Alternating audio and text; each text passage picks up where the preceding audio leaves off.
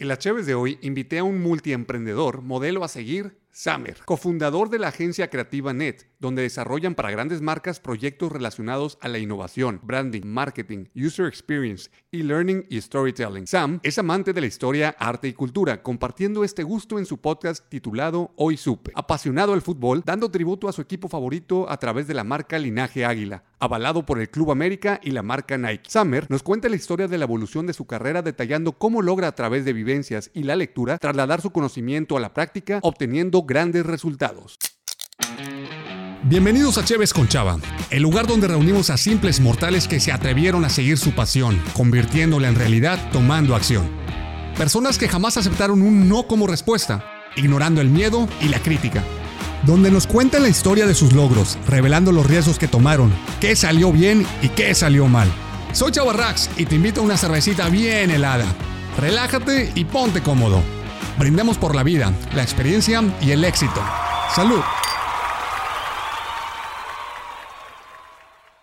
¿Qué tal, bandita? Bienvenidos a otro episodio más de Cheves con Chava, que ya estamos reactivados desde la vez pasada en el episodio anterior que se estrenó este nuevo estudio. Gracias a Manu, que le mando un buen saludo, que, que se encargó del diseño. Y ahora traigo un invitado que me presentó a Manu. Este, traigo un invitado muy especial que lo conozco desde la primera oficina que renté cuando hice mi emprendimiento de Airheads. Ahí nos conocimos, éramos eh, vecinos de oficina, era en la vecindad de emprendedores del Hub Monterrey, de aquel entonces del 2000, ¿qué era? Del 2016. Les quiero presentar al buen Summer. Summer, les platico un poquito de él, una persona sumamente creativa, emprendedora. Eh, tiene una empresa que es una agencia de marketing y branding de, que se llama Net, con doble T. Y además, apasionado al fútbol, especialmente al América, no lo odien, no lo odien más. Y que de alguna otra manera también emprendió con Linaje Águila, que es una página de Facebook que se empieza como un, un proyecto entre amigos y se empieza a escalar por tanta pasión que le han metido y tanto cariño y estrategia con estos conocimientos que tiene, que ahora ya están colocados como una de las redes oficiales del América, patrocinados también por Nike, y han salido en televisión, TDN, entre otras cosas. Pero sin más introducción, porque si no me voy a tardar muchísimo en todo el currículum del buen brander, el aspecto del branding, el buen Summer con Z. ¿Qué tal, Chava? Muchas gracias por la invitación. Sí, me acuerdo de esos días, 2016. Incluso te acuerdas que te invitaba a ti y al David a ver los partidos del América este, transmitíamos en vivo, ¿te acuerdas? Se armaba el, el, relajo, porque bueno, creo que el, que el fútbol, independientemente de los colores, nos permite reunirnos, ¿no? Sigue siendo como esa fogata, esa excusa que nos permite conectar con gente. Lo es también el emprendimiento. Hoy en día los podcasts son una buena excusa para venir a platicar, conocer gente nueva o reconectar con amigos viejos como es nuestro caso. Que bueno, tú y yo nos hemos seguido viendo, la verdad es, es de lo chido, ¿no? ¿Por qué pasará eso, chava? Que con algunos te desconectas y con otros sí mantienes, pues contigo ya llevamos como seis años, güey, hemos sido constantes. Yo creo que la verdad las relaciones se perduran porque hay objetivos no iguales, pero similares. O sea, el objetivo de crecer, el, objetivo de trascender, el objetivo de hacer lo que te gusta. Y creo que la gente cada vez más está yendo por hacer algo con el mínimo esfuerzo, con la mayor cantidad de mm. paga económica. Y creo que congeniamos tú y yo en hacer lo que nos apasiona, porque estamos seguros, después de varios años, que haciendo lo que nos apasiona, el dinero viene por como, como consecuencia, ¿no? O sea, por ende va a llegar pero mucha gente se va por, por, el billete y creo que tú y yo tenemos algo que nos apasiona lo que hacemos, ¿no? Sí, yo creo que eh, eso sumado a que lo que hacemos como que es como que converge, ¿no? O sea, el tema de lo que tú haces de, de ventas, de eventos, pues es, eh, converge o estamos ahí mismo, ¿no? En la misma, las mismas personas, la misma, la misma industria y pues yo creo que también compartimos el tema de que no, no le tenemos miedo a cuando toca hablar en público, o cuando toca hablar de cables y luces y cámaras, ¿no, chavas? Digo, hay que movernos, movemos en todo ese espectro, ¿no? Creativo, profesional, de emprendimiento. Claro, y tenemos, y tenemos, muchos temas en común, que nos gusta la tecnología, nos gustan los fierros de, de, contenido digital. Cada quien tiene su vertiente diferente en sus respectivos negocios. Pero hoy quiero hablar acerca del lado oscuro, de los, dark de los, dark side de, de los emprendedores creativos que que yo te admiro mucho a ti, a tu carnal David, que como yo vi crecer Net, yo vi cómo, no exactamente en su nacimiento, pero sí en sus primeros años, y vi como una agencia de ser cinco o seis personas, dos hermanos que inician con una idea y empiezan a crecer, a crecer, a crecer, a crecer, pero sobre todo con un fundamento principal que es meterle pasión y con un equipo que son muy buenas personas. O sea, yo creo que el ambiente cultural que ustedes tienen en, la agencia es, es, mucho de corazón, ¿no? O sea, saben tener un equipo, saben contratar a los, a, los creativos correctos, no por lo técnico, sino por la mente y corazón que tienen. Entonces, quiero hablar de, de esa parte, ¿no? De los creativos, cómo crear una agencia de branding, cómo crear una agencia de marketing de creativos y no morir en el intento. Cuéntame cómo nace la idea de Net. ¿Por qué Net? Número uno, ¿por qué se llama Net? Net es una palabra alemana, Net con doble T, que significa nice, que significa amable, buena onda. Eh, tiene evidentemente la otra connotación de red, ¿no? De net, con una T, de internet, de red de trabajo, ¿no? Entonces, por esa doble connotación, porque creo, y es nuestro, nuestro valor principal, ¿no? Que, que lo, declaramos mucho, que es people first. Eh, de hecho, la marca que tenemos registrada, o una de las marcas que tenemos registradas es Net People First. La gente es primero. ¿Por qué, chava? Porque eh, no me dejas mentir, personas técnicas como tú o como yo, podemos clavarnos mucho en tecnicismos, en métricas, en los fierros, en esto y otro, y te olvidas que al final del día todo lo que haces es para comunicar o conectar con una persona. Todo lo que hacemos en realidad es para beneficiar a una o más personas, ¿no? y podemos pasarnos todo el día hablando de, micrófonos, de cámaras, de lentes, de la óptica, de esto, de que, oye, pero espérate, o sea, eh, debes pensar primero el valor que estás entregando a la persona, ¿no? Cómo lo estás sirviendo, ¿no? Desde una actitud de servicio, ¿no, chavo? Tú tienes muy elevado ese tema, ¿no? en, lo, en lo que haces, tanto de las conferencias como lo de los eventos y todo, eh, tu actitud de servicio, ¿no? Hace que te, que te desmarques. No sé si te, te, habían dicho esto, ¿no? Pero sí se nota, ¿no? Porque sobre todo en este sector en el que tú estás, es muy fácil que llegue la gente de que, ah, sí, el que organiza el evento y y pues bien mamones y o hablando en su idioma, güey, de que sí, le voy a poner un cable, no sé qué te, que güey, no me hables de, de cables, güey, ayúdame, resuélveme el problema, ¿no? Que jale el asunto. Sí, güey, me explico, tú tienes claro eso, ¿no? De que sabes o vas midiendo a las personas hasta, hasta qué tan técnica quieres elevar la conversación o qué no, pero siempre con el servicio por delante, ¿no? Entonces yo creo que, que ya me adelanté a responder la, la pregunta, respondí las dos. Creo que es un tema de servir a la gente Creo que es un tema de que si lo, vamos a hacer desde temas de branding, desde temas de producción audiovisual, desde temas de estrategias de marketing, lo que sea que hagamos, lo que sea que hagas, que haga yo, es un tema de servir a las personas, ¿no? O sea, un creativo profesional debería entender que está al servicio de alguien más, ¿no? Ponemos nuestros talentos, nuestro conocimiento, nuestra experiencia al servicio de algo, de algo más o de alguien más, ¿no? En la antigüedad se veía en los artistas, ¿no?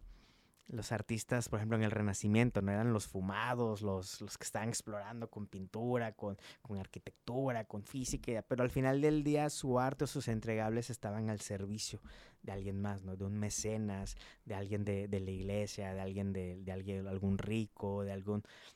Seguimos haciéndolo seguimos estando teniendo nuestras habilidades, poniéndolas al servicio de alguien más, ¿no? Entonces, ¿por qué repito lo del servicio? Servicio, servicio, servicio. Al final del día, lo que hacemos como agencia, como creativos, como emprendedores creativos, es ayudar a las personas a través de lo que hemos aprendido a hacer en la vida. Eh, ¿Te acuerdas con una vez que nos vimos en Nueva York? En que, que fue en el 2017, ¿no? Sí, 2017, en que de repente veo una historia tuya, digo, ¿qué haces aquí? No, pues aquí ando viajando, pues yo también. ¿Dónde andas? No, aquí a unas cuantas cuadras. Vamos a vernos. ¿no? Sí, claro. Y ahí me acuerdo que tú me empezaste a contar a mí y a mi carnal todo lo que has aprendido en la vida. ¿Te acuerdas? Y ahí yo me acuerdo con mi canal que dices, ah, no manches, el chava sabe hacer un chorro de cosas, güey. O sea, cuéntanos un poquito, o sea, de todo tu recorrido multidisciplinario. Sí, mira, es que parte y, vamos a platicar un poquito de ambas historias, de dónde venimos y por qué terminamos haciendo lo que estamos haciendo en la actualidad, que en una de esas 10 años estamos haciendo otra cosa, ¿verdad? Sí, pero para allá voy, pero es un recorrido que estás poniendo al servicio de, alguien más, ¿sí, O sea, en la, parte mía creo que influyó mucho mi, apasionamiento en la música, en donde desde muy chavito me gustaba la música y empecé a tocar la guitarra y todo ese rollo, pero conforme fui avanzando, este, en, la onda de la guitarra, pues hice mi banda y, tuve así como un grupito que tocábamos ahí covers y demás. En ese, en ese trayecto, imagínate un niño de 13, 14 años, le entregan un libro que se llama Padre Rico, Padre Pobre. a mí me gustaba leer, sí, leí uno de Harry Potter y otro de no sé cuál, y que la madre, que ahí el... El, mil chistes. ahí, estábamos, ahí estábamos viendo diferentes libros y sobre todo los que te encaran en la escuela, pero mi papá me entrega el de Padre Rico, Padre Pobre. Y mi papá me inyecta una semillita que brotó hasta la fecha que dice, no me importa qué es lo que vayas a hacer, pero pase lo que pase, te aconsejo, no te obligo, te aconsejo que creas, debes de crear tu propio negocio. Y me decía constantemente, si yo fuera empleado, yo no podría estar con ustedes ahorita en estas vacaciones. Ya me las hubiera acabado. Si yo fuera empleado, yo no podría hacer esto y lo otro. Si yo fuera empleado, no tendría esta preocupación, porque también me decía, no nada más los beneficios, también me decía, tengo que estar al pendiente, porque yo veía a mi papá todo el tiempo en donde estábamos de viaje y todas las mañanas le invertía una hora, hora y media en la computadora para checar que todo estaba bien. A chambear. Entonces, viendo eso, digo yo, pues, pues quiero hacer algo, ¿no? Y empieza la onda de, oye, la guitarra no me está dejando. O sea, me gusta, pero no me deja. ¿Cómo le hago para hacer algo que me, que me guste y que me deje una lanita? Y así como empieza mi primer emprendimiento, dije, pues yo veo que hay muchas fiestas, me gusta la música, le sé y me convierto en DJ, dejo la guitarra a un lado y pues empieza la historia de, de emprender en estos fierros que son bocinas, cables, música. Y me empieza a, gustar la parte de los eventos, me empieza a gustar la parte de... ¿Y cuántos años tenías? yo empecé a involucrarme, mira, en la prepa usé el, el, el, eh, el, equipo de audio de ahí, de ahí me enseñé. Como que ve y rompe los platos en otro lado antes de romper los tuyos, ¿no? Y, y, ahí tenía yo 16 años y a los 17, 18 pido una lana prestada para comprarme mi primer equipo. y así es como empiezo pues la agencia de los DJs, que hasta la, la actualidad pues damos servicio para bodas y demás. Quiero saber, Sam, así como yo me involucré a los fierros, como en uno de mis negocios, que es servicio de DJs, ¿cómo te involucras tú a la parte creativa? Porque digo, tengo que revelar, no eres de aquí, eres de otra ciudad. ¿Cómo llegas al estado de Nuevo León, que no llegaste directo a la metrópoli de Monterrey? ¿Y cómo migra tu, tu evolución a la parte creativa para luego ya venirte a la metrópoli y ahora sí meterte a los chingazos, que es el negocio de los creativos? Fíjate que el, coincido mucho con, con, lo que cuentas. Nosotros somos de Veracruz, somos de Coatzacoalcos, Veracruz, luego para acá. Ay, mero. Y mi papá trabajó toda la vida, de hecho es jubilado de, de, Pemex, trabajaba en los talleres de petróleos mexicanos. Y mi mamá pues en la casa, ¿no? Entonces cuando jubilan a mi papá, mi hermano mayor, Daniel, iba a entrar a la carrera. Y entonces estuvo a punto de irse a Veracruz, al puerto. Pero mi mamá insistió en que nos viniéramos a Montemorelos. ¿Por qué Porque Montemorelos? somos de una familia cristiana. Entonces toda la vida fuimos educados en una, en una familia cristiana. Y en un, Montemorelos hay una universidad cristiana. De hecho, eh, porque está en Montemorelos, normalmente esas escuelas están cerca de una ciudad grande, no en la mera ciudad, sino como que a las afueras, afuera. Entonces la de aquí de México, y que es de las más importantes de, de Latinoamérica, de esta iglesia que se llama Iglesia Adventista, está en Montemorelos, entonces era el sueño de mi mamá traernos para acá. O sea, yo estaba, yo vinimos en el 94, Daniel entró a la carrera, David entró a prepa y yo entré a secundaria. Entonces yo venía así como que quién sabe ni qué onda, ¿no? Entonces llegué a estudiar la secundaria. Entonces estudié en la secundaria del, del gobierno, ahí en Montemorelos. Y ya para entrar a la prepa, teníamos que trabajar. Haz de cuenta que hay un programa en el que tú trabajas y te pagas un porcentaje de tu escuela. Entonces, así estudió Daniel, así estudió David desde la prepa y así. Entonces, mi mamá, mis papás me dijeron, no, para que podamos meterte a la prepa, tienes que trabajar. Y yo, pues claro, pues a eso vinimos, ¿no? Nosotros sabíamos que veníamos a trabajar. Y eso es algo que le agradezco a mis padres, fíjate, ¿no? Que siempre, así como te decía tu papá, nosotros también teníamos claro de que, oye, si queremos salir de Veracruz para ir a Nuevo León, tenemos que ir a trabajar. Mi papá, aunque estaba jubilado, vino a trabajar, mi mamá vino a trabajar también. ¿Veías diferencia en tus compañeros que a algunos no les tocaba chambear y que ya tenían como resuelta su educación y que ustedes sí les tocó talonearle un poquito? De las dos, ¿eh? Creo que el criterio no es que, que hayan tenido la vida resuelta, sino cómo lo interpretaron. Porque sí tuve amigos que nacieron en, con una situación ya más beneficiada, digámoslo, por el trabajo de sus papás, pero que lo supieron potenciar. Se fueron a estudiar a Estados Unidos, tienen maestrías, tienen doctoradas, agarraron un buen camino en el que no empezaron de tan abajo, tal vez como yo, y ahorita son unas superestrellas. Y lo contrario, ¿no? Quienes no aprovecharon y en lugar de irse para arriba, pues no, no supieron materializar o no supieron subirse en los hombros de sus padres, de lo que construyeron sus padres, ¿no? Creo que por ahí va el concepto, ¿no? Haciendo alusión a lo que dijo Newton, ¿no? De que él no, no había logrado lo que logró porque sí, sino porque se subió en hombros de gigantes, haciendo alusión a que él continuó los estudios de lo que otros científicos habían iniciado, ¿no? Entonces lo que te quiero decir es que el día uno que yo termino la secundaria, mi hermano mayor me consigue trabajo como corrector ortográfico. Corrector ortográfico. Ah, ahorita que mucha banda está, pero pésimo, pésimo en la ortografía, ¿no? ¿Y, qué hacía? O sea, ¿qué, corregía? Digo, ¿la ortografía de qué? En ese tiempo era, estoy hablando del 97, se estaban digitalizando varios libros ahí en la universidad. O sea, de escanearlos para pasarlos a CDs. O sea, a mí me tocaba escanearlos y corregir, de que todo lo que se escaneó mal, corregir, cambiar, cambiar, ajustar, ajustar. Entonces, todo el día de 8 a 6 yo hacía eso. Y a partir de las 6 se quedaba mi hermano Daniel a enseñarme a diseñar y a hacer páginas. Entonces yo me iba de mi casa en la mañana y regresaba como a las 12 de la noche, una de la mañana. Todo el verano. Ya entré a trabajar, a estudiar en la prepa entonces iba en la prepa en la tarde, entonces yo trabajaba en la noche. Salía de la prepa y me ponía a trabajar. Entonces, ¿qué te quiero decir con eso? Que, que aprendí de mis padres. Uno, lo del progreso, ¿no? De que estamos aquí, ¿cuál es el paso hacia adelante? Bueno, si ir de, de Veracruz, irnos a Nuevo León, ese es el siguiente paso, ¿no? Hay un tema de progreso.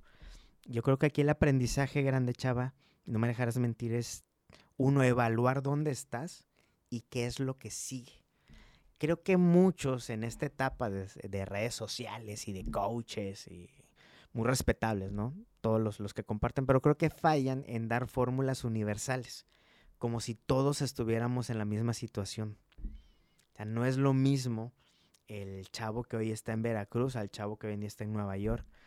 Las, la facturación de sus papás, las cualidades, muchas cosas.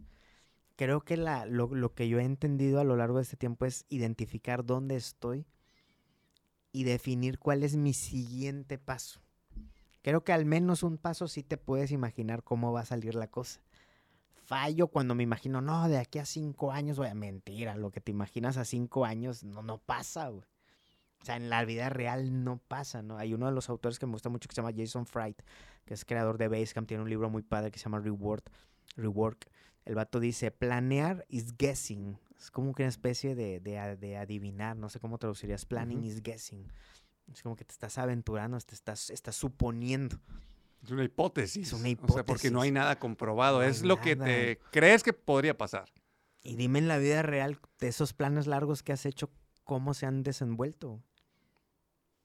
Sí, o sea, como dice el dicho, y sin meterme tanto en religión, pero tú haces tus planes y al final de cuentas Dios se ríe y Él dispone, ¿no? Este, pero al final tú estás tirándole una hipótesis bajo tus propias creencias. Si el dicho completo dice, uno pone, Dios dispone, viene el diablo y lo descompone. Eso mero. Entonces, bueno, entendí eso de mis padres. Así como Marco Aurelio, has leído el libro de meditaciones de Marco Aurelio, creo que es un librito que todos deberíamos eh, estudiar. Eh, Marco Aurelio fue un emperador romano. ¿Te acuerdas de la película Gladiador? El viejito que se muere al inicio, ese era Marco Aurelio. Pero él era, fue uno de los más grandes exponentes de la filosofía estoica. Entonces al final de sus días hace un compendio de sus aprendizajes, que es un librito que se llama Las Meditaciones de Marco Aurelio, y él inicia agradeciéndole a su padre por esto, a su madre por esto, a su maestro por esto. Yo si hiciera un libro de meditaciones, empezaría así, agradeciéndole a mi papá y a mi mamá, porque me enseñaron a preguntarme qué significa el progreso, cuál es mi siguiente paso. Sin sueños así de que vamos a cambiar el mundo. No, no, no, ¿qué sigue? Mi mamá, mi papá, no, que bueno, saquemos a nuestros hijos de Veracruz y llevémoslos a Nuevo León, ¿Me explico? Si no hubieran hecho ese pequeño gran paso, no estaríamos aquí y, la verdad tendría una vida muy diferente, chavo. Muy diferente. O sea, lo veo con mis primos o los que fueron mis compañeros en primaria o, amigos, ¿no? De, de toda la vida. A lo que nos hemos expuesto tanto de relaciones como amigos, como de cultura, como de música, como de tecnología, como de negocio. Todo lo que hemos vivido aquí en Monterrey es impresionante. Pero todo nace de una mamá, de un papá, que dijeron, ¿sabes qué? En lugar de quedarnos, aunque ya esté pensionado yo en Veracruz, vamos a llevar a nuestros hijos a Nuevo León. Y ahí se hizo una locura. Oye, a ver, nace, me, estoy como conectando los puntos, ¿no? El movimiento y el objetivo de tus padres. Pero luego viene tu hermano Daniel e inyecta esa semillita también de, de te voy a enseñar a diseñar. La palabra diseñar en este caso fue páginas, web, de aque- con aquella tecnología de aquel entonces. Yo hice una, si no fue la primera, sí te puedo asegurar que fue de las primeras tres, cuatro páginas de la América en México. Entonces, como es lo que siempre me ha apasionado, yo digitalicé uno de los primeros logos de la América. O sea, no, había- no encontrabas los archivos del logo de la América en ningún lado. Yo lo dibujé, ponía, la, ponía en las páginas donde los podías hospedar gratis, ponía todos los resultados, los calendarios. Mucha gente me escribía de que, oye, gracias. ¿Qué edad aquí-". tenías? ¿Qué edad tenías en ese Pues, entonces? pre- prepa, güey. Estamos hablando de Unos 15, 15, 16 16. años. Gracias, porque gracias a ti me entero de, de lo que está pasando en el América y, y cosas que yo leía en el periódico y lo ponía y escaneaba las fotos. Pero así fui aprendiendo. O sea, y este es otro, un aprendizaje. Segundo, el aprendizaje activo. Una de las preguntas más frecuentes que me hacen, eh, porque subo mucho contenido de los libros que leo, así como tú, me preguntan, oye, ¿y qué haces con todo lo que aprendes? Porque se nos olvida. Le digo, sí, la verdad es que se nos olvida. Lo que tienes que hacer es convertir tu aprendizaje, convertirlo de pasivo a activo. Un aprendizaje pasivo es algo que lees, consumes y cool y chido, ¿no? Pero activo es cuando lo enseñas o cuando lo aplicas en algo ya tangible. Entonces mi hermano me enseñaba a diseñar y a programar páginas. ¿Y qué hacía yo? Me inventé una página de la América.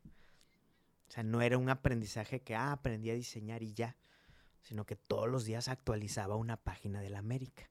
¿Y ahora cómo le hago esto? ¿Y ahora cómo un GIF animado? ¿Y ahora cómo el recorto a los jugadores? ¿Y ahora cómo todo lo aplicaba en el mero momento, chavo?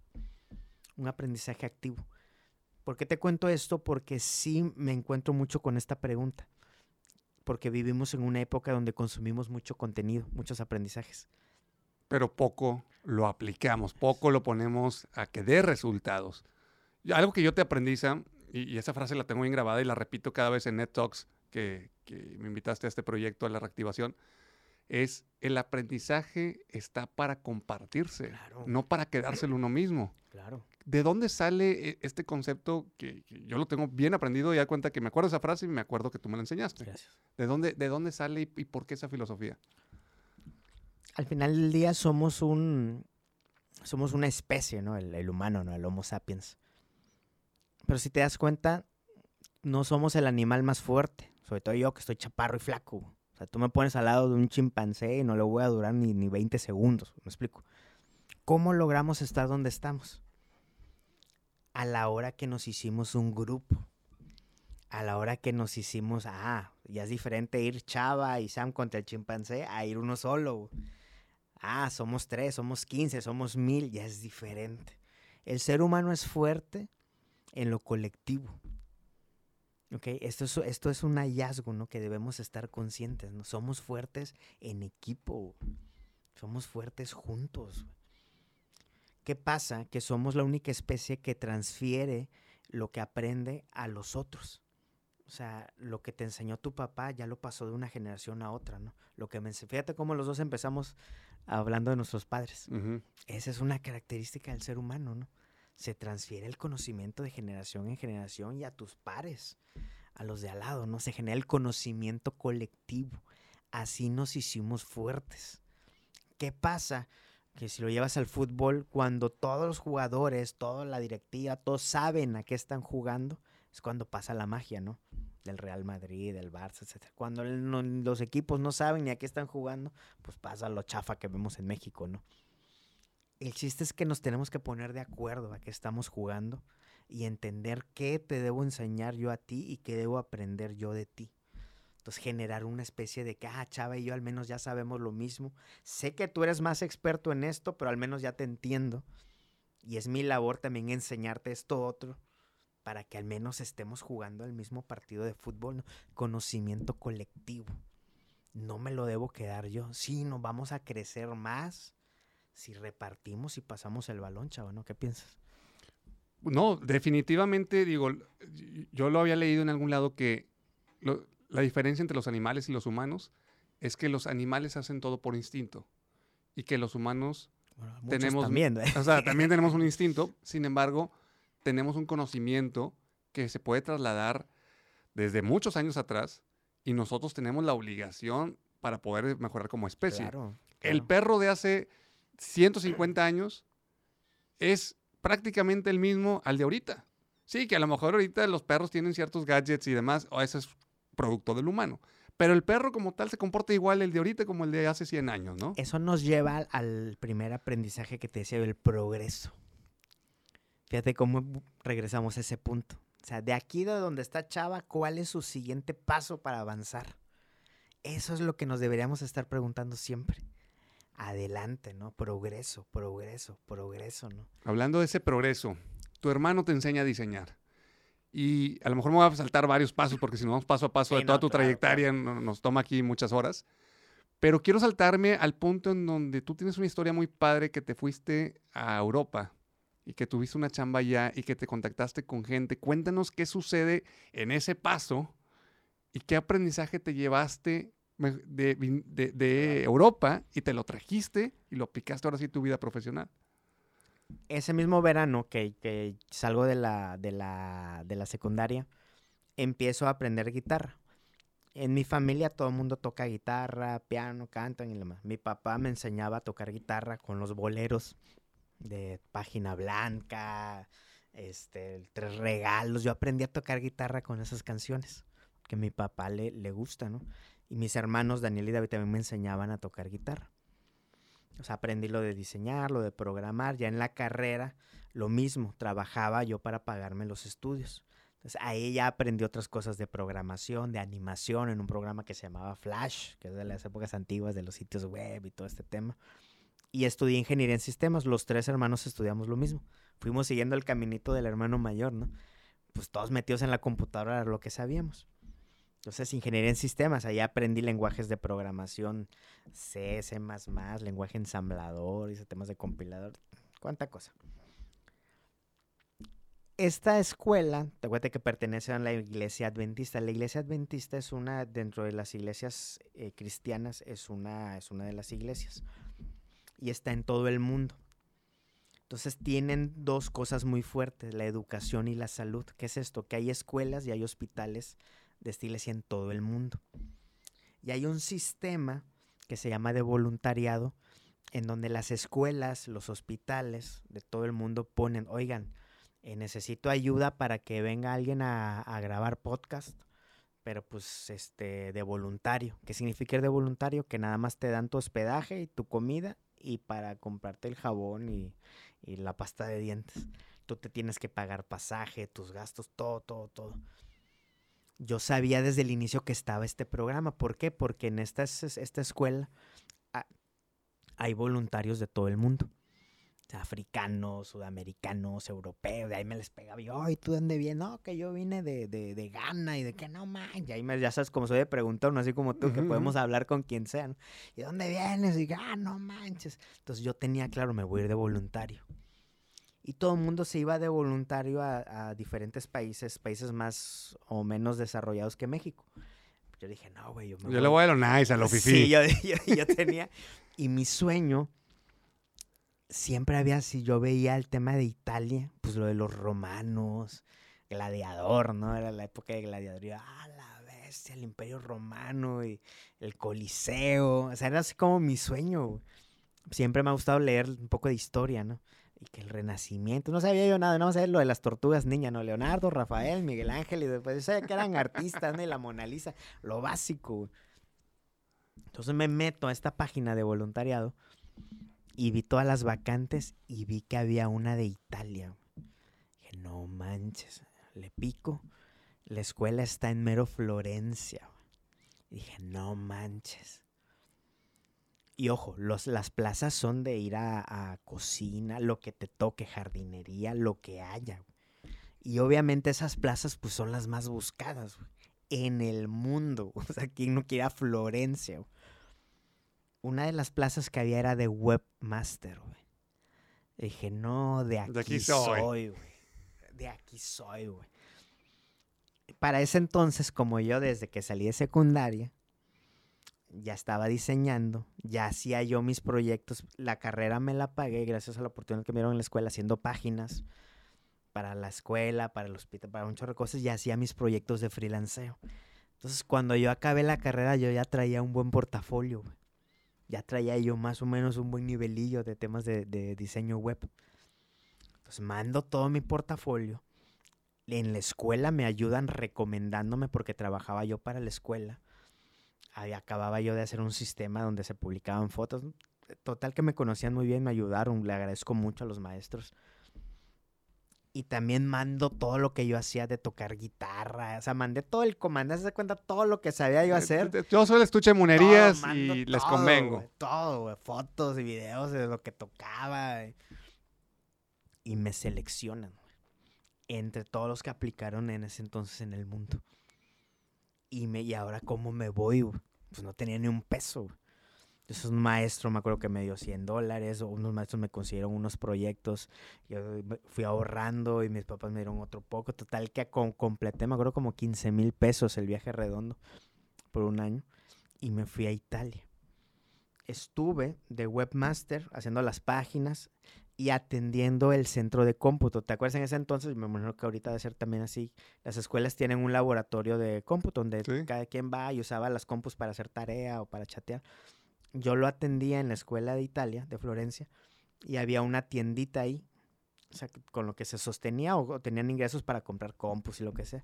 Yo atendía la tiendita y tenía que barrer y trapear el laboratorio de cómputo. Por es que como yo nunca he sabido, como tú me conoces, soy muy torpe, güey. Súper torpe. A todo el mundo me ayudaba a barrer y a trapear. Tenía un relajo, me ayudaban a cobrar. Aprendí muy bien el italiano. Por todas estas cosas. Súmale que soy de los alumnos súper preguntones. De que, oiga, maestra, ¿cómo se dice esto? No, pues que es así. Pero ¿cómo se dice más bonito? Ah, mira, qué bueno que me preguntas. Mira, se dice así, así. Entonces en la mañana estudiábamos eh, la lengua, eh, historia y apreciación del arte. Y en la tarde íbamos a, pues estaba en Florencia, es como un museo abierto. Aquí es un hallazgo, un tercer hallazgo muy grande. Yo vengo de una formación técnica. ¿ok? Programación, todo lo que te, te dije ahorita, ¿no? El lado geek, ¿no? Lado geek. Pues así somos, tú también, ¿no? Así somos. Pues nos gusta, güey. Al Claro. final del día, ¿no?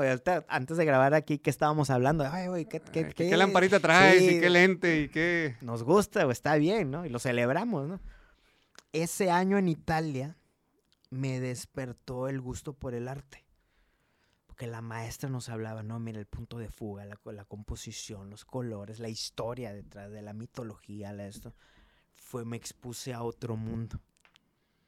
La combinación de esos dos mundos, chava, desde ese entonces, fue en el 2004-2005 que estuve en Italia. Esa búsqueda no la he parado. Sigo estudiando temas de arte, temas de historia.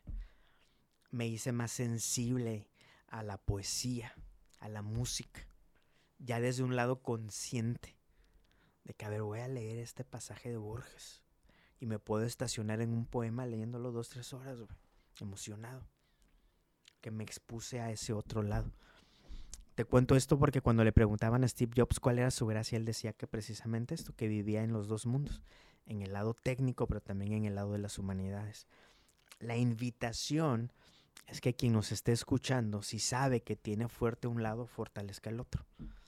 Si tu onda es el arte, la fotografía y todo, métele a programación, métele a tema de negocio, a lo numérico. Si tu onda son los números, las métricas, métele un, un poquito a lo artístico, al diseño, a la poesía, no pasa nada. Nos vamos a fortalecer. Ahí fue un cambio grande. A partir de ahí, a partir de ahí he iniciado esta búsqueda y he propiciado las amistades con las que puedo tener una relación multidisciplinaria. Porque sé, al menos sé de mis carencias. A de que, ah, mira, no sé de esto. Pero sí sé de un amigo que sabe, ¿no? Y ahí va uno, eh, güey, enséñame, güey. Pues cuántas veces te preguntaste, "Ay, güey, ¿cómo le hiciste acá, güey? ¿Qué onda, güey? Sí, aquí, sí, ¿Qué sí. onda, güey? Porque así es, mínimo te vas haciendo consciente de todo lo que ignoras, ¿no, chava? ¿Te pasa? Sí, fíjate que normalmente queremos aprender rápido, pero cuando nos topamos con que, oye, pues no está tan fácil, nadie busca al experto. Todo el mundo quiere como que la respuesta hallada ¿Por por, uno mismo. No sé si es por ego para decir, yo lo descubrí, a mejor decirle al que ya lleva el camino recorrido. No sé si es pena de ser rechazado y que le digan, no, pues yo me la, yo me la peleé este, descubriendo, pues ahora pélatela tú. Pero como tú dices, el conocimiento está para compartirse. Ahora, si tú, una cosa es compartir el conocimiento, pero las horas de práctica es de uno. Claro. Porque mucha gente dice, oye, porque te dije que le picaste aquí, aquí y acá, y le tienes que hacer paso 1, 2 y 3, ABC, creen que, ah, ya lo aprendí. No, papá, ahora ya te, te compartí el, co- el conocimiento, ahora acumula tus horas, las famosas 10.000 horas que dice Malcolm Gladwell, ¿no? Totalmente, güey. Que para hacerte un experto te toman aproximadamente 10.000 horas de práctica, que es un aprox de 10 años, a veces hasta más, a veces un poquito menos, para dominar esa habilidad o esa disciplina. Totalmente. Descubres y complementas tu lado geek, tu lado técnico. Entras a esta pasión Romántico. de, romántico, Sí, literal, sí, romana, este, de- del arte y del diseño, de, de los colores, de la apreciación de la belleza de, esta, este- esta parte Estética. es, ándale, estética, esa es, esa es la palabra. Regresas a Monterrey y ahora qué sucede? ¿Qué empieza con tu carrera? Ya tenías estudios, ya estabas, ya habías terminado la carrera. ¿Cómo empleas esas dos pasiones o esos dos conocimientos y experiencias ya a tu, a tu vida laboral? Entonces, mi otro hermano David ya estaba trabajando en una de las agencias más importantes aquí de Monterrey, que se llamaba Danilo Black. Y me dice, oye, vente a trabajar acá. Había, me consiguió una vacante. Entonces yo llegué de Italia y al otro día a trabajar aquí en Monterrey. Y David y yo éramos los únicos que éramos diseñadores y programadores. Que normalmente o eres lo uno o lo otro. O sea, ya en ese entonces, en el 2005, güey. O sea, éramos de que hacíamos nuestros diseños para sitio web y nosotros mismos lo programábamos. En HTML, CSS, JS, ASP, JSP, PHP, cosas que hacía hacer MySQL. ¿Y tu carnal y tú jalaban en conjunto o estaban en distintos departamentos? En el mismo departamento. David obviamente ya, ya tenía un puesto de liderazgo y yo llegué a chalanear por la multidisciplina, porque también hacía animaciones. Porque normalmente estaba bien marcado el tema de que, ah, este vato es diseñador, ah, y este es programador. Ah, los Gutiérrez son los dos. los raros, güey. Por esta multidisciplina, porque así somos en la casa, güey. ¿Me explico? Entonces, yo, yo, yo, yo lo traía el tema de que me compré una cámara y la llevaba a la oficina y me enseñaba a mi jefe, me enseñaba un maestro que estaba ahí, me enseñaban de fotografía y andaba yo. Hacían unos premios en la, en la agencia y yo me ganaba el de la jonjolí, el ajonjolí de todos los moles. Porque me la pasaba yo acá en el departamento de branding preguntando que qué estaban haciendo, que en el de acá donde hacían los temas de los periódicos, y andaba yo en todos lados preguntando porque todo era nuevo para mí, güey. Yo nunca había visto nada de eso, güey. Entonces, pues, pues, de metiche, güey. Oye, esto, esto, esto, esto. Hasta que un día teníamos un director de operaciones que se llama Jorge Romo, al cual considero mi mentor y le, agradezco y le debo mi carrera profesional. El típico cuate que habla, güey, y le compras lo que te esté diciendo. O sea, el vato que sabe, güey, de todo, güey. O sea, tus vatos enciclopédico, güey. Y el vato que vendía los proyectos en Nueva York y en la presidencia. Y a la bestia, güey. Y un día llegué y le dije, oye, Jorge, ¿te puedo preguntar algo? Sí, me lo... Oye, güey, es que no quiero estar todo el día sentado en la compu, güey. Ya había yo probado las mieles de estar en Italia, güey. Me había yo ido también, no te contesto, el, en el verano del 2006 me fui igual de voluntario a Austria. Pedí permiso en la agencia. Oiga, me, me- me ofrecieron esto, me puedo ir un año, me puedo ir un verano. Sí, vete un verano. A Austria, güey. Un país perfecto, güey. Es una perfección, pero milimétrica, güey. O sea, la antítesis del mexicano es el austriaco, para bien y para mal, también son, pues no traen el relajo que traen. Con esa sí, güey, de que el juego uno, el de las barajas, Ujú. y un día estamos ahí en la escuela y, y lo estaban jugando, pero súper rectos, güey. No, te salió tal. Y la regla aquí dice que. Y yo, a ver, güey, les voy a enseñar a jugar manotazo. ¿Te acuerdas? Ah, claro, claro que sí. Les enseñé a jugar. No, güey, era yo la estrella. Haz de cuenta que habíamos descubierto El- la, el- la el- vacuna del COVID, güey. El alma de la fiesta. Sí, güey, que no más, se puede jugar con otras reglas. Sí, güey, vale madre. En Austria aprendo otros temas, güey. Fui igual, fui de, webmaster y ahora le agregué el componente de fotógrafo. Como traía yo la novedad de la fotografía, entonces yo me iba a los tours, íbamos a diferentes ciudades de, Austria, de Alemania, y yo andaba de fotógrafo, güey. Bueno, total regreso a lo que le dije a mi, a mi, ma- a mi mentor, a Jorge. Ya había yo probado esto, güey, de andar en la fotografía, andar en el viaje. O sea, mi trabajo era ir al- al castillo de Neuschwanstein, que es un castillo eh, de- en, en Alemania, en el que está inspirado el castillo de Disney. Mi castillo, era- mi trabajo era ese, güey, ir a tomar fotos con la raza. ¿Qué? Pónganse acá, sí, a huevo, jaja. Y entonces regresar a estar 8 o 10 horas en la compu, güey, ya, yo, yo ya no podía, güey. Era de que, a la madre, o sea, sí está bueno, ¿no? La programación y el diseño, pues a ti te pasa, güey. Tú eres deportista, eh, sí está chido lo de la compu, pero también llega un punto en el que pues, hay que, hay que Sí, sí, revolver. o sea, la- las horas nalga duelen a veces, o sea, tan prolongados. ¿no? ¿Y a poco no te pica? ¿No? Digo, tú que eres DJ y eres bueno para el baile y, ay, güey.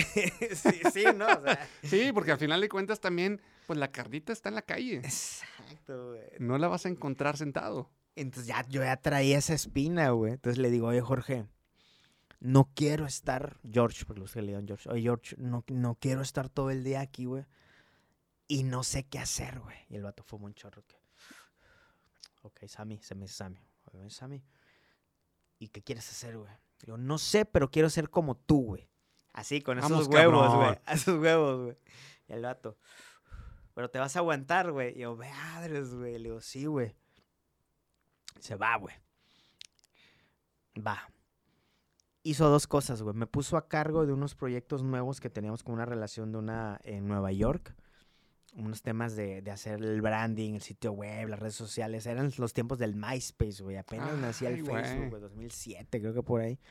De un artista naciente en Nueva York. Y me empezó a pasar un chorro de lecturas, PDFs, de unos cursos que él hacía en temas de business professionals, le llaman en, en- en San Francisco. Y me ponía exámenes, güey. ¿Qué aprendiste? Ya lo leíste. Era en friega, güey. Entonces tenía yo trabajo, güey. Tenía mis freelanceos. Y aparte estudiaba esto. Y aparte atendía esas cuentas. O sea, fue una etapa que le metí durísimo, güey. Y a los pocos meses me ponen a cargo de la cuenta de, de Beto Cuevas, el de la ley. De la ley. El rockero, cuando se independizó.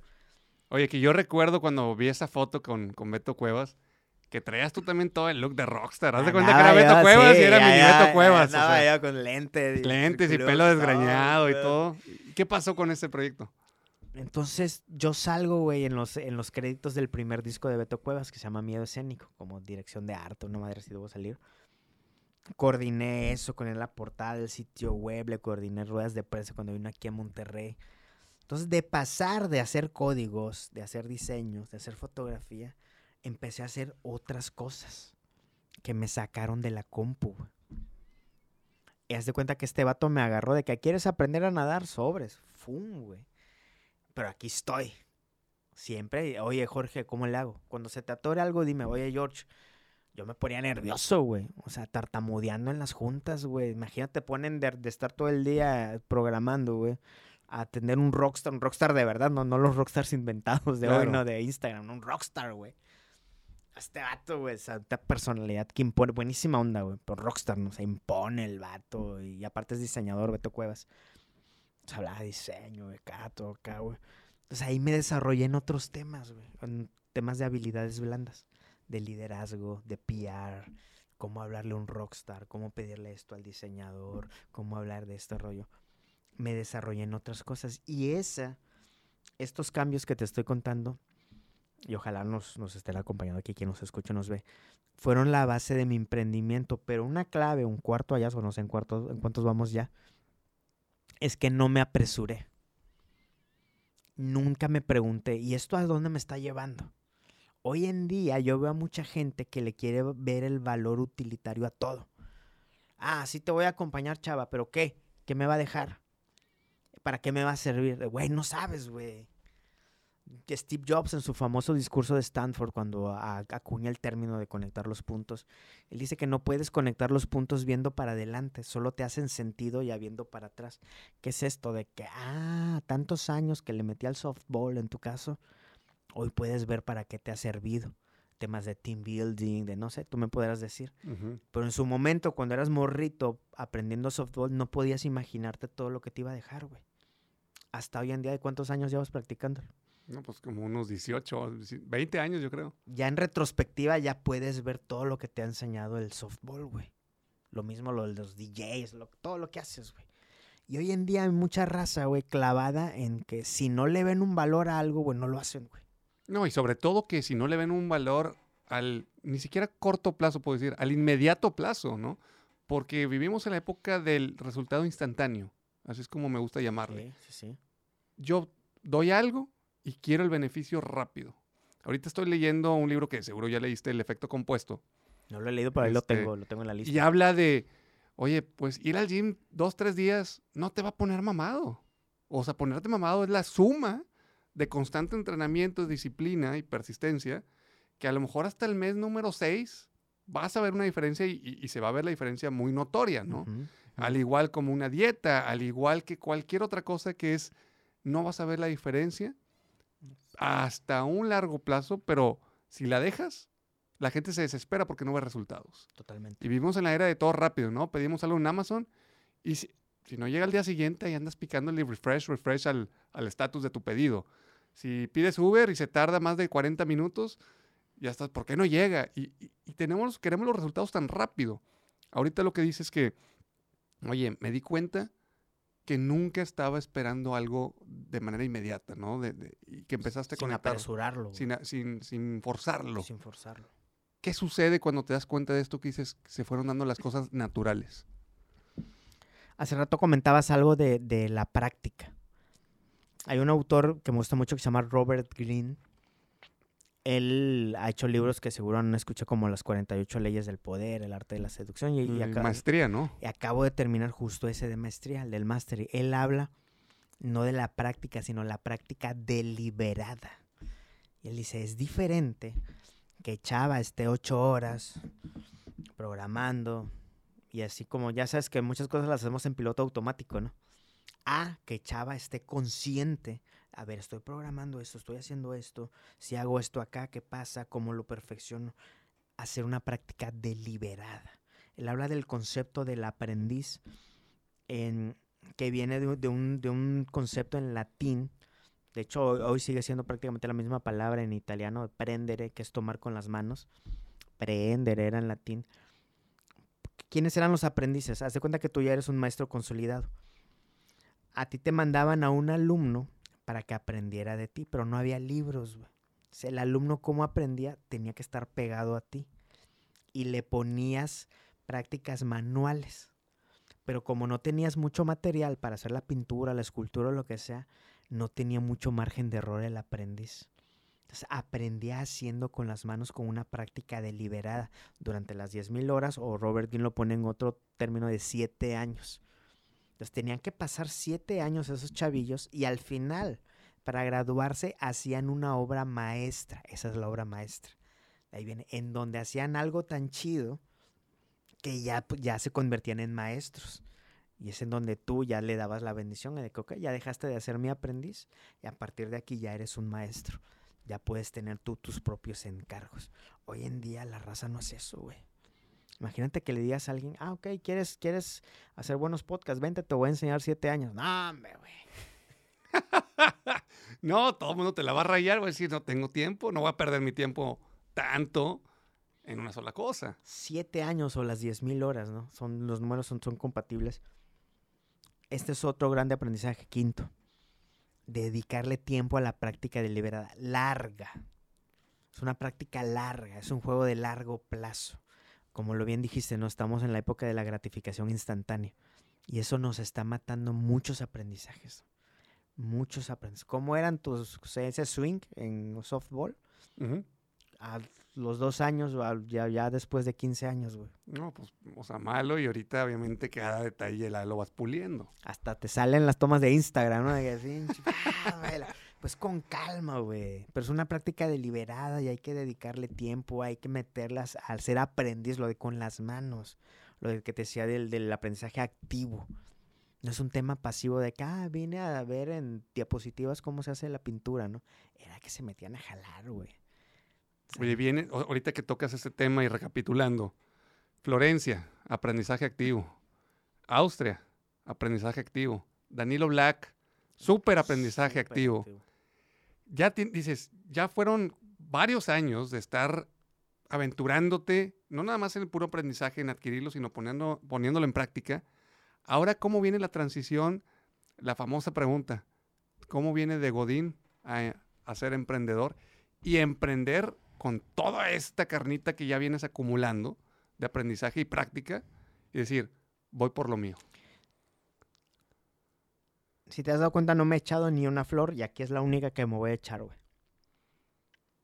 Mi motivación es intrínseca, no es extrínseca. Ah, jabaraja, a ver, a los Todo lo- mortales. Todo lo que te he contado ahorita de que mi papá me enseñaba a tocar guitarra, que mi hermano me enseñaba a diseñar, que me enseñaban mis amigos o mis maestros de fotografía. En Italia aprendí bien el italiano, güey, lo aprendí bien, la verdad. El alemán sí sé decir quiero ir al baño, tengo hambre.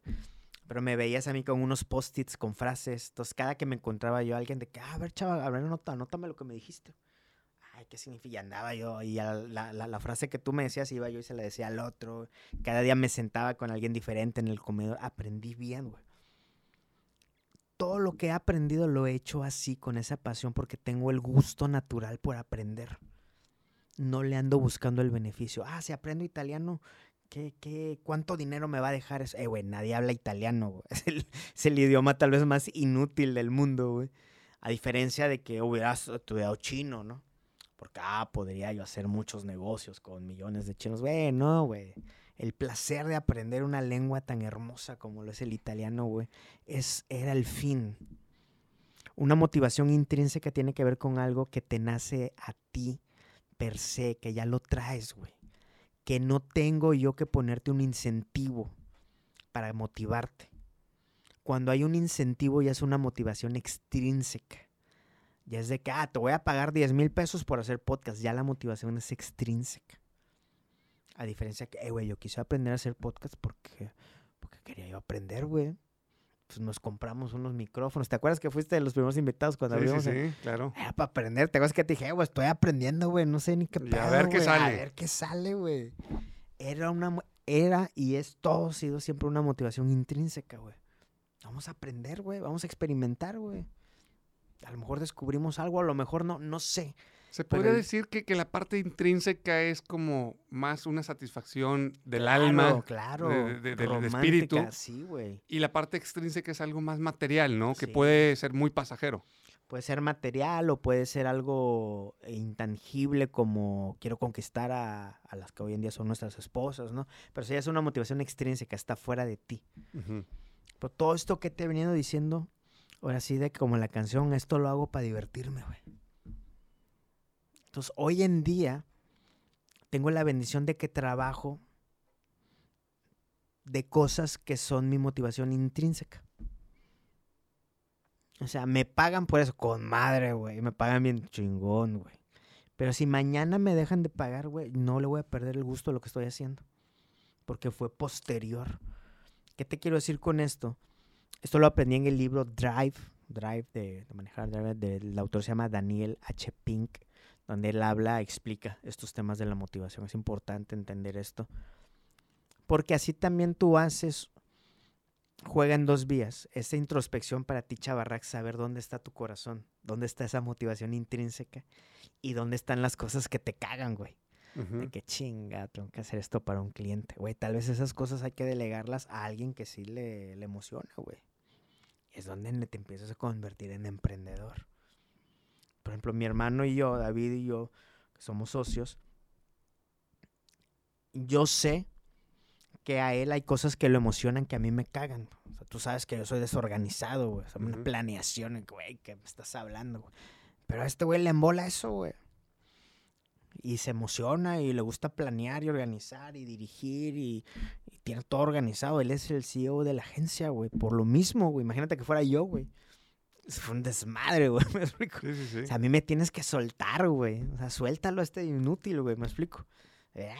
Ah, ya sabes, güey. Pero el que lleva el orden, el que en realidad lleva el control es mi hermano. Porque su motivación intrínseca está en cosas que le benefician a la empresa. Oye, ¿y quién son sacó a quién? ¿David a ti o tú a David para poder salirse de Daniel Black y empezar net? Entonces, cuando yo me salgo, hace cuenta, se sale George, mi mentor, y yo me voy atrás de él, güey. Entonces, él puso una agencia de estrategias de comunicación y me voy con él. Aprendí otras cosas, estrategias de comunicación. Seguía yo diseñando y todo, pero hacíamos cosas para el tech, para unos clientes en Nueva York. De hecho, saqué mi visa, mi primer viaje a Estados Unidos fue a Nueva York, un viaje de negocios, era presentar una plataforma de digital storytelling, un chorro de cosas que aprendí con este vato. Y a partir de ahí empecé a fomentar más lo de tener mis freelanceos. Entonces llegó un punto por ahí del 2011, 2012 que yo le dije a George, oye, ¿sabes qué? Este, pues ya nada más págame por proyecto. Entonces yo, era, yo ya trabajaba como freelance para él y tenía mis freelanceos. Entonces le hablaba a mi carnal, a Daniel, me ayudaba con todo el tema de programación, hosting y lo demás. Y David, todo el tema de diseño. David seguía en ese entonces David todavía en Danilo. seguía en otra agencia. En otra agencia, ok. Total que David pues, en el 2014 termina su relación con esa agencia y ya teníamos varios proyectos.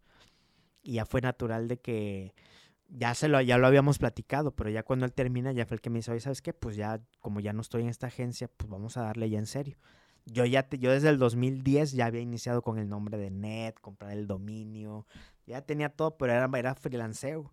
A partir del 2014 fue que ya va en serio, güey, ya va en serio, pues órale. Ya nos fuimos a una oficina, este, y ya instaurados ahora sí como agencia. Entonces éramos él y yo, y le pasábamos proyectos a mi carnal. Mi carnal Daniel trabaja en la Universidad de Montemorelos como maestro. Los primeros empleados fueron, fuimos él, mi hermano David y yo, y pues Daniel como por proyecto. Ya luego se incorporó Jabel, que tú lo conociste, y fuimos ahí creciendo. Oye, viene la pregunta que a mucha gente le puede llamar la atención. ¿Es difícil emprender con familia? En, especial, en este caso, hermanos. ¿Cómo ponerse de acuerdo? Porque creo yo, esta es una manera de pensar que los problemas empiezan cuando hay mucha lana o cuando no hay lana. Cuando hay más o menos, pues medio que te pones de acuerdo y no hay tanto pedo. Pero cuando las cosas se ponen difíciles o muy padres, ¿qué tan difícil o qué, cuáles son los retos de emprender con tus carnales, no? Porque creciste con ellos, tienen los mismos padres, una educación prácticamente similar. ¿Cuál es el reto de emprender en familia? Hace, pues que habrá sido en el, como en el 2016 también, sí, pues era el centenario. Fui a un viaje a, a México a ver algo de la América. El director técnico todavía era Ricardo Antonio Lavolpe. Y conocimos a un amigo, saludos a Oscar, Oscar Sarmiento, que conoce a mucha gente del sector. Es hermano del narrador Raúl Sarmiento, de Televisa. Entonces Oscar conoce a todo el mundo. Y le pregunto, porque él nos presentó en el Club América, gracias a él nos empezamos a colaborar con el club, etc. Entonces le pregunto a Oscar, estábamos ahí en el hotel de concentración de la América y ahí estaba la Volpe. Le digo, oye, ¿le, ¿le hablas a la Volpe? Me dice, no, güey, ese güey no le habla, a ese güey no le habla ni su mamá, güey. Haciendo alusión que es de un trato difícil. ¿Qué te quiero decir con esto? Si eres hermano de la Volpe, güey, pues va a ser difícil emprender con ese güey. ¿Me explico? Creo que la respuesta va más allá por la calidad de la persona que por el parentesco. ¿Parentesco se dice? Sí, sí, sí. Va más allá porque David es una buena persona que porque es mi hermano. O sea, si, si, si David hubiera sido alguien como la Volpe o alguien que no vale queso, güey, pues aunque sea mi hermano, esto no hubiera funcionado. güey. Entonces yo creo que la, la pregunta antes de ver si es tu hermano o no es ver, ¿es el socio indicado? Sí o no. Y yo creo que lo del parentesco es secundario, güey. Porque sí he visto a gente que, quiere emprender con hermanos y todo, pero es porque, y no la hacen, pero no es porque sean hermanos, es porque no valen queso, güey. Porque no se hablan al chile, güey, o se juegan checo, o quieren beneficiarse uno más que el otro, ya sabes, todas las broncas de... Pero es porque es por la calidad de la persona, creo yo, güey. ¿Tú qué piensas? Sí, porque al final de cuentas, ya sabes que hay hermanos que no se llevan. Hay padre e hijo que no se llevan. Este, y, y es más, hay gente que pudieron haber estado juntos toda la vida, pero ya cuando cada quien quiso tomar su destino, pues simplemente tenían ideologías diferentes o simplemente no son compatibles. Ahora, Y hay gente que ni se conoce, se conocen dos, tres y son socios y les va bien, güey. y están juntos toda la vida, ¿no? Porque luego hay socios que dicen, te veo más a ti, güey, que, que a mi Que mi propia vieja, esposa, ¿no? Sí, sí, sí, güey. Es- Pero tiene que ver la calidad de la persona, güey. Oye, y empieza Net, em- empieza en el 2014 ya formalmente, oficialmente, los tres hermanos Gutiérrez, porque casi creo que como los Warner Brothers, ¿no? O sea, los, los hermanos Gutiérrez empiezan Net. Y empieza a crecer y empieza a tener muy buena relación, porque creo que algo que tienen ustedes tres, digo, yo nunca les he visto mala cara, digo, sí se enojan, son humanos, pero nunca les he visto mala cara ante nadie, ante la gente, y son personas que dan antes de recibir que son agradecidos y todo. ¿Cómo empiezan a armarse este equipo con una personalidad muy similar a la de ustedes? Yo creo que, que el... ¿Cómo se han conformado tus equipos de softball? Por un objetivo en común, por un apasionamiento en común. Y si hay alguien que no entra en esa cultura absoluta, el, el grupo lo expulsa, ¿no? Hasta él solito se va Hasta a él veces. solito como, ah, qué huevo, como estos pinches locos, ¿no? Ajá. Yo creo que es un tema de sí declarar el cómo son las reglas del juego, ¿no? Y solito se va atrayendo. Sí hemos vivido una mutación, una evolución de esa agencia hippie, eh, hippie entre, con el, en el buen sentido, ¿no? Pues tú nos conociste, ¿no? De un, de un ambiente más relajado, de estar en el Impact Hub, de ver todos los partidos de la Champions, de la pizza, de ser siete personas. Hoy en día somos 35 más externos, más de 40, güey. Ya, ya están en juego otras cosas. Esa cultura ha evolucionado y hoy en día algo muy fuerte que tenemos es el tema del aprendizaje. Hoy en día, si tú me preguntas, oye, ¿qué ponderas más? ¿A alguien, a alguien que siempre esté de buen humor o a alguien que tenga una motivación intrínseca por el aprendizaje? Yo me iría hoy en día por esto. ¿Por qué?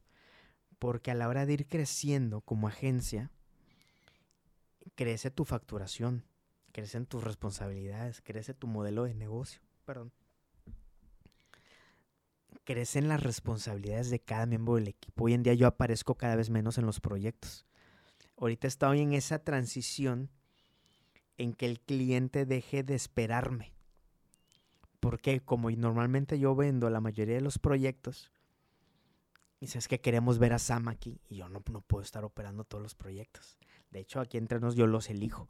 Este yo lo quiero operar. Este sí me quiero meter. Y ahí David ya sabe que ahí va a haber desmadre, güey. Ahí la pinche planeación ya valió madre y todo porque, porque traigo una motivación intrínseca. Por ejemplo, con IHOP. IHOP yo me meto, es una marca que yo amo, güey, la de los pancakes. Sí, claro, que aquí no la conoce, Yo claro. Siempre he tragado pancakes ahí, güey. ¡ah! Entonces, desde hace un poquito más de un año que son mis clientes, güey, yo me desviví para ganar esa cuenta, güey. O sea, de, de, de desvelarme para ganar ese pitch, le metí toda la carne al asador. Si hay un proyecto que le he metido toda la carne al asador, ha sido ese, güey. Hasta me aventé la identidad sonora, o sea, el jingle, que luego grabó, el, le puso voz el yogi. Ujú. Este, pero hice la música, güey. O sea, cosas que no he hecho por ningún otro cliente, pero por- porque es hijo, puta, güey. La motivación intrínseca. ¿Ves hasta cómo me emociono, nada más de decirte, güey? Porque es algo que me motiva naturalmente, güey. Lo haría yo gratis, güey. Ojalá me esté escuchando esto cliente. Supongo que pasarse de lanza. Pero lo haría yo gratis, güey. ¿Me explico? Por Oye, emoción, güey. Y, y ese apasionamiento, o sea, ¿cuál es la clave para que Net siga existiendo y siga creciendo y siga agarrando proyectos divertidos? Porque creo que esa es la palabra también, divertirse Sí, trabajando. claro, güey. Va a haber cosas que no nos guste, como todo, ¿verdad? Digo, a nadie nos gusta pagar impuestos. Claro. A nadie nos gusta estar haciendo declaraciones o esta parte como que, pues, que tenemos que hacer todo sí o sí. Pero en este crecimiento divertido, exp- experimental, porque veo que experimentan muchas cosas, intentan, y, y tu frase, ¿no? Ingue su madre, a ver qué sale, pero algo va a salir chingón, Algo ¿no? Tarde o temprano algo va a salir. ¿Qué pasa con las agencias que mueren? ¿Por qué crees que mueren? ¿O por qué crees que Net ha sobrevivido a la crisis o a la competencia? Para, no es- para ir cerrando, cuéntanos algunos puntos clave para decir, esto le recomiendo para todos los creativos en su negocio para que no mueran. Porque al final del día es un negocio. Entonces, ¿qué tienes que aprender? Pues de negocio. Sí está padre todo el cotorreo de lo que te acabo de comentar del jingle y de que sí, pero si vas a mi casa vas a ver todos los libros de negocio que me he chutado. güey. Acuérdate cómo le preguntábamos al Robert Lee, güey, ¿cómo le haces acá? ¿Y cómo le hiciste acá, güey? Y a todos mis amigos, a todos les pregunto, ¿y cómo le estás haciendo? Y viendo videos y cursos y esto y lo otro. O sea, sí le hemos dedicado, sí le he dedicado una parte seria a entender temas de negocio. entender, o entenderle la primera vez que te encuentras con el IVA, ¿no? Y la factura, güey. Y no le entiendes, güey. tienes que estar pregunta y pregunta. ¿A poco no te pasó a ti? Claro, claro que sí. Y cada quien te daba una partecita de la historia y ya medio vas armando, güey. Ah, esta es la factura, güey. Ah, estas son las declaraciones, güey. Hay que dedicarle, número uno, un tema desde un, desde un ambiente serio, un tema de aprendizaje, de entendimiento a los negocios, al mundo de los negocios, al concepto de los negocios. Hay que perderle el miedo y agarrarle el gusto. Hay que abrazar de que, ok, sí soy creativo. Fíjate lo que te comenté hace, hace rato, ¿no? El tema romántico, pero hay que meterle el otro mundo. Hay que meternos al otro mundo, al tema de los negocios. Y hay que hablar de rentabilidad, hay que hablar de crecimiento, hay que hablar de reparto de utilidades, hay que hablar de ta, ta, ta, ta, ta, ta. Y ahí vamos. Hay una cosa que tú decías en uno de tus webinars, muy interesante, que a veces los, los, como los amigos imaginarios de la gente, los usuarios imaginarios, que los creativos a veces olvidan el propósito del por qué están diseñando o el por qué están creando algo para un cliente y se inventan unos usuarios que, que no existen, ¿verdad? Y que están diseñando algo de okis. Entonces, Cuéntanos ese concepto porque se me hizo muy interesante en ese webinar del usuario imaginario y por eso de repente muere un proyecto, muere un creativo. Claro, güey. Haz de cuenta que, por ejemplo, ah, tomando el caso también de IHOP, es un tema de que uno, yo soy usuario. Yo no me meto a opinar en proyectos donde yo no soy usuario.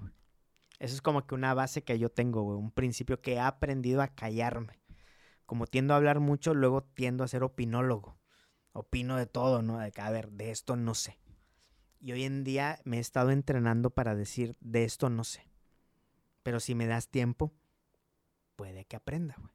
Pero hoy en día, si me avientas, si me avientas proyectos que están relacionados al emprendimiento, que están relacionados a los infoproductos, a los, a los bienes raíces, a la educación, a, a varios, al retail, te sabré dar una buena opinión, güey.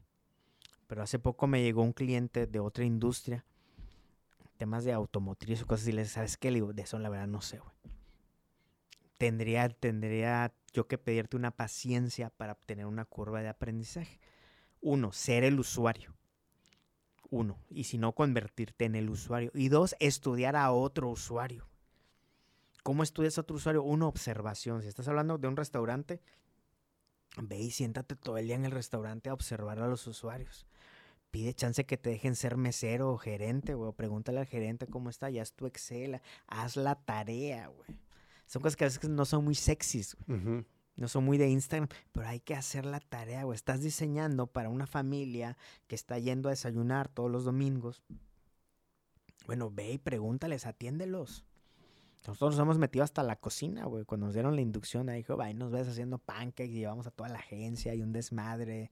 Porque también le, eh, el cliente es muy bueno en eso, no entiende esto. Debe haber un tema de empatía. En conceptos de innovación, sobre todo eh, la metodología del design thinking, una de las, de las, de las fases de donde parte esta metodología es la empatía que tiene que ver con tú ponerte, tú convertirte en el usuario, observarlo, entenderlo lo más que se pueda. ¿Cómo ha sobrevivido un network? Siempre hemos puesto al usuario en el centro de las decisiones. Oye, entendí y luego eh, observándolo, entendiéndolo y luego probando si algo jala o no jala. Si algo no jala, tienes que ajustar, güey. Sitios web, landing pages, ads, publicidad, branding, güey. Tienes que ajustar, güey. Oye, si este podcast no lo está escuchando nadie, ¿cómo ajusto?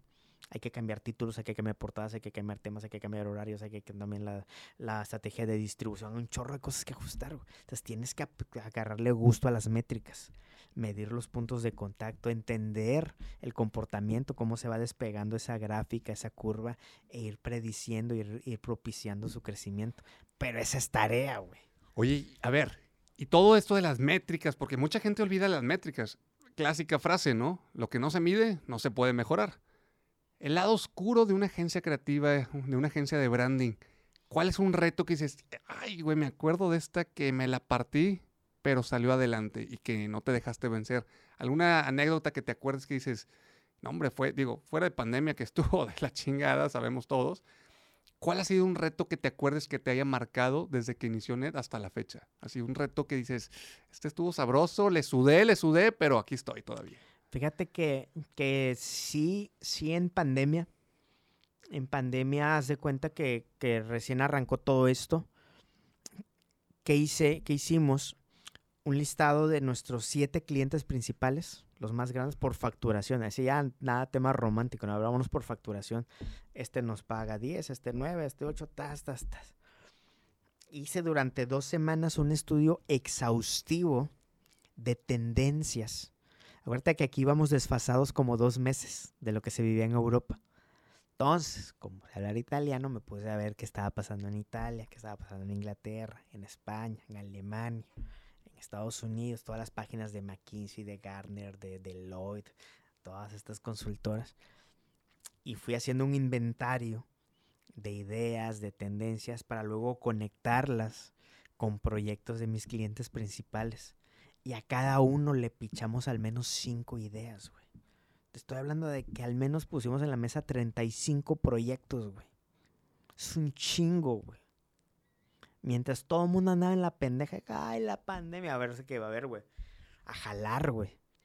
Uno, inspiración. Proceso creativo, inspiración, ideación, ejecución. Inspiración tiene que ver con entender, con recopilar referencias, estudiar, hacer la tarea, güey.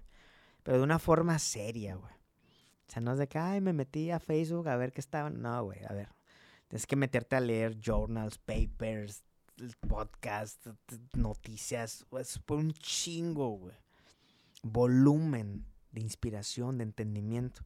Para dos, en la fase de ideación, un volumen grande de ideas, güey. Solo la cantidad, lo hablábamos en aquel episodio, ¿te acuerdas de besar sapos? Solo el volumen, la cantidad de ideas te va a dictar la calidad de tus ideas. Imagínate yo que hubiera seleccionado a un solo cliente y le llegaba con una sola idea, güey. No, pues lo más probable es que ese pájaro se te fue en un solo tiro, ¿verdad? Se llegué con 35 ideas, güey. O sea, una de esas fue Real Start. ahí con Gus Marcos y le dije, oye Gus, hay una tendencia en el mundo de los infoproductos. Ah, vamos a hacer un curso. Luego, no vamos a hacer un curso, vamos a hacer una academia de cursos de negocio, desarrollo inmobiliario y no quiero que me veas como agencia. Quiero que a partir de ahora sea tu socio. Va. ¿Qué tengo que hacer? Yo te voy a decir todo lo que vas a hacer. sigue viviendo esa agencia y es nuestro segundo proyecto más rentable después de Netway. Fue una de esas 30. muchos de los demás no pegaron, otros sí, con HB, con otras marcas, güey. Pero, pero eso de llegar con 35 proyectos, güey, mira, de ahí nació una empresa, güey, que es una academia de negocios. Tú lo viste ahorita, güey, el evento que acabamos de tener, güey. Claro, claro. En dos semanas facturamos 3 millones de pesos.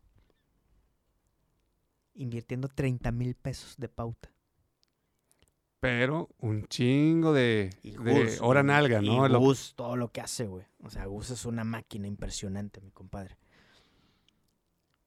Hay que hacer la tarea, güey. Esos tres pasos para cerrar. Inspiración. Inspiración. Ideación. Ideación. Y ejecución. Que no se quede en el tintero, ¿verdad? Que luego la, está bien padre la idea en el Instagram y ajaja, ah, jejeje, jejeje. Ejecución. Oye, eso de Real Star, nos juntamos David y yo un sábado a sacar el nombre, el logo, el dominio, en un sábado, güey. Eso lo tenemos documentado. Yo me saqué el nombre con el concepto, David se aventó toda la parte visual, levantamos la página, ta, ta, ta, ta, Gus, ya está la empresa, la startup, va. Ya es que ese güey como es de acelerado también, ¿no? Sí, claro, claro. Imagínate que yo le llegara con un plan a Gus de que no, de aquí a dos meses. No, güey, o sea, te va a mandar por un tubo. Se va de que en caliente y inspiración, ideación y ejecución. Ahorita que dices ejecución, mucha gente que te encuentras en los networkings, porque a veces la gente peca de demasiado networking o demasiado congresitis. Ahí ando en un evento de emprendimiento, ahí ando aquí y acá. Oye, ¿cómo estás? ¿Qué traes? Traigo un proyecto. Ah, toda madre, suena chido. Te lo topas seis meses después. ¿Qué onda? Ah, es que traigo un proyecto. Todavía estoy viendo. Pasan otros seis meses y sigue teniendo un proyecto que las ideas como ideas no valen por sí solas, tienen que ser ejecutadas. Entonces, cerramos con esto, Sam. Yo creo que hay mucho, mucho, mucho, mucho, mucho que hablar. Este, definitivamente en un capítulo de podcast no, no es suficiente, pero nos quedamos con muchos aprendizajes. Vamos a recapitular toda la parte de la experimentación, toda la parte de viajar, toda la parte de dar y empaparte. ¿De qué más hablamos, Sam? Progreso. Pregúntate dónde estás y cuál es tu siguiente paso inmediato, factible, lograble para avanzar. Piensa en ese paso, güey. Dos, servicio. Siempre estás al servicio, al beneficio de alguien más. Eso es muy bonito, güey. ¿No, chava? Sí. Cuando dices de que, oye, güey, estás al servicio de alguien más. Tres, la multidisciplina. Cuatro, no apresurarte en tomar decisiones. Cinco, no verle lo utilitario, el valor inmediato a todo. Seis, la motivación intrínseca. Lo que no te comenté de esa parte es que tú como emprendedor, cuando entiendes esto, dices, pues me voy a tener gente que tenga motivación intrínseca. Porque ¿qué pasa hoy en día, chava? Si todos están bajo los incentivos económicos, que sí hay que hacerlo y hay que pagar bien, pero si nada más traes gente que está motivada por una parte de incentivos, se te van a ir por 50 pesos que le pague más el de al lado. güey. Tienes que tener en tu equipo gente con motivación intrínseca, gente que entrene softball solitos aunque no haya partido. güey. Ya no sé en qué Siete. número voy. Siete, eh, inspiración, ideación y ejecución. Ocho, volumen. Volumen, güey. Es importante, chaval. Ah, es que tengo un proyecto, güey. Tengo cinco y en dos semanas ejecuto tres. Ah, es diferente, güey. Me explico. ¿Qué número va? Vamos al 9. Rodéate de gente chingona. Ten amigos como Chavarrax. Es muy importante, güey. Y número 10, agradecer, güey. ¿Sí va el 10, no? Sí. Sí, es agradecer. Si te diste cuenta, Chava y yo empezamos agradeciendo y dándole el honor a nuestros padres. Yo creo que no hay nada más bonito en el mundo que eso, güey. Todo lo demás yo creo que fue cotorreo, pero el, el estar agradecidos con nuestros papás, Chava, creo que algo, algo, algo bonito hay en nuestro corazón, güey. Sí, yo creo que ellos nos, trasladando, los- nos trasladaron toda la experiencia de vida que ellos este, tuvieron. Y qué mejor escuela que la que ellos ya vivieron y nosotros ponerlos en práctica. Totalmente. Summer, tus redes sociales, que estás bien con activo. Z, Summer con Z en todos lados, ahí nos vemos. Estas fueron las Chéves número 15 con el buen Summer, un creativo, un experto en branding, un apasionado en el fútbol, sobre todo en el América, pero sobre todo un buen ser humano que se la pasa constantemente aprendiendo, leyendo y sobre todo compartiendo y agradeciendo a todos los que son sus seres queridos, a todos los que han sido eh, parte de su éxito. Gente, muchas gracias por acompañarnos en este podcast. Salud.